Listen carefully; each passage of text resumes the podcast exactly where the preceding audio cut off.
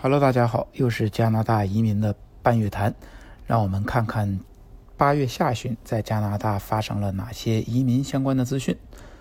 首先是八月十二日，加拿大联邦的移民部长门迪奇诺和纽芬兰拉布拉多省的总理安德鲁·弗里一起宣布，联邦和该省的移民协议延长一年，截止到二零二二年的七月三十一日。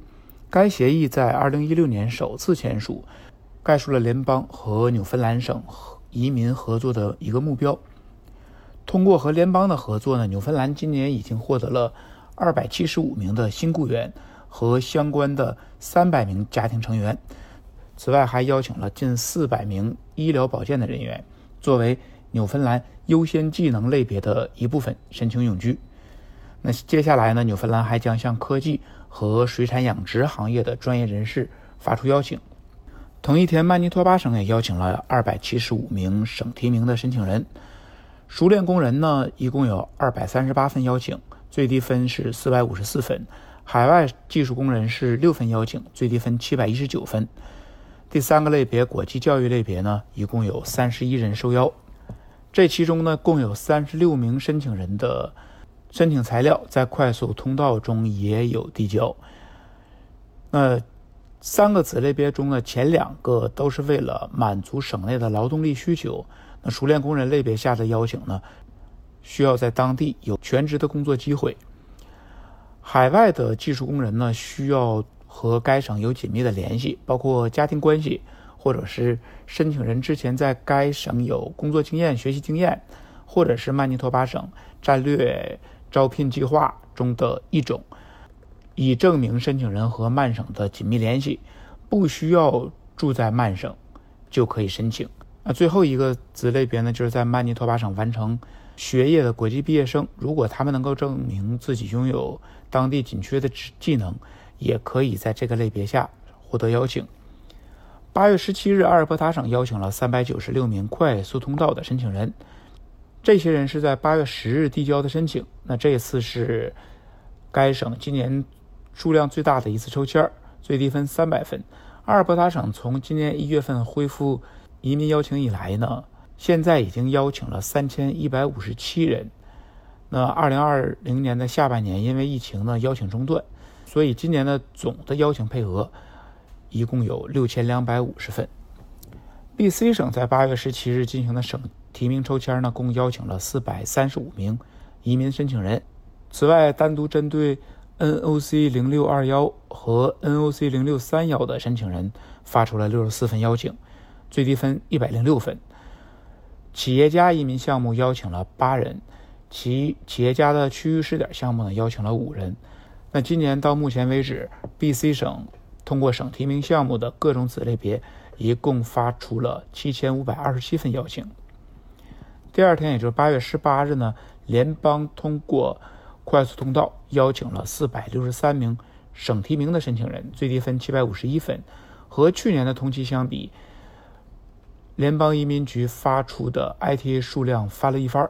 那今年加拿大已经通过快速通道，到目前为止就已经发出了十万两千七百七十九份邀请。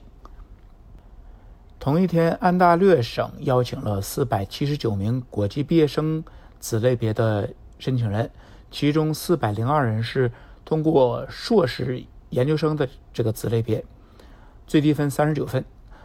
另外，博士研究生子类别中有七十七人以最低分十七分的分数受邀。联邦呢，在八月十九日又邀请了三千名快速通道中。经验类别的移民申请人，最低分数是四百零三分。同一天，爱德华王子岛呢也进行了每月一次的定期抽签通过省提名计划邀请了一百六十一名申请人，其中一百五十二份邀请呢都发给了快速通道和劳动力影响两个子类别，另外有九份呢是发给了省内的企业家移民申请人，呃，最低分是七十二分。这是加拿大海洋省今年进行的第八次抽签，使今年迄今为止的总邀请数达到了一千一百九十四人。那八月下旬呢，加拿大还宣布，自二零二一年的十一月一日起，呃，只要游轮遵守加拿大政府的公共卫生指导方针，那他们就将会被允许进入加拿大。其实，在今年的二月四日呢，加拿大宣布呢暂停游轮的入境，那直到二零二二年的二月二十八日结束。那禁令的目的当然是为了保证加拿大人免受新冠疫情的影响。那最近呢，又通过了一个新的决定，就是在十一月份就会被取消这个禁止。那目的呢，就是在二零二二年的呃游轮季游轮旺季之前，推动加拿大的旅游业发展。因为游轮行业每年会为加拿大经济贡献四十亿美元。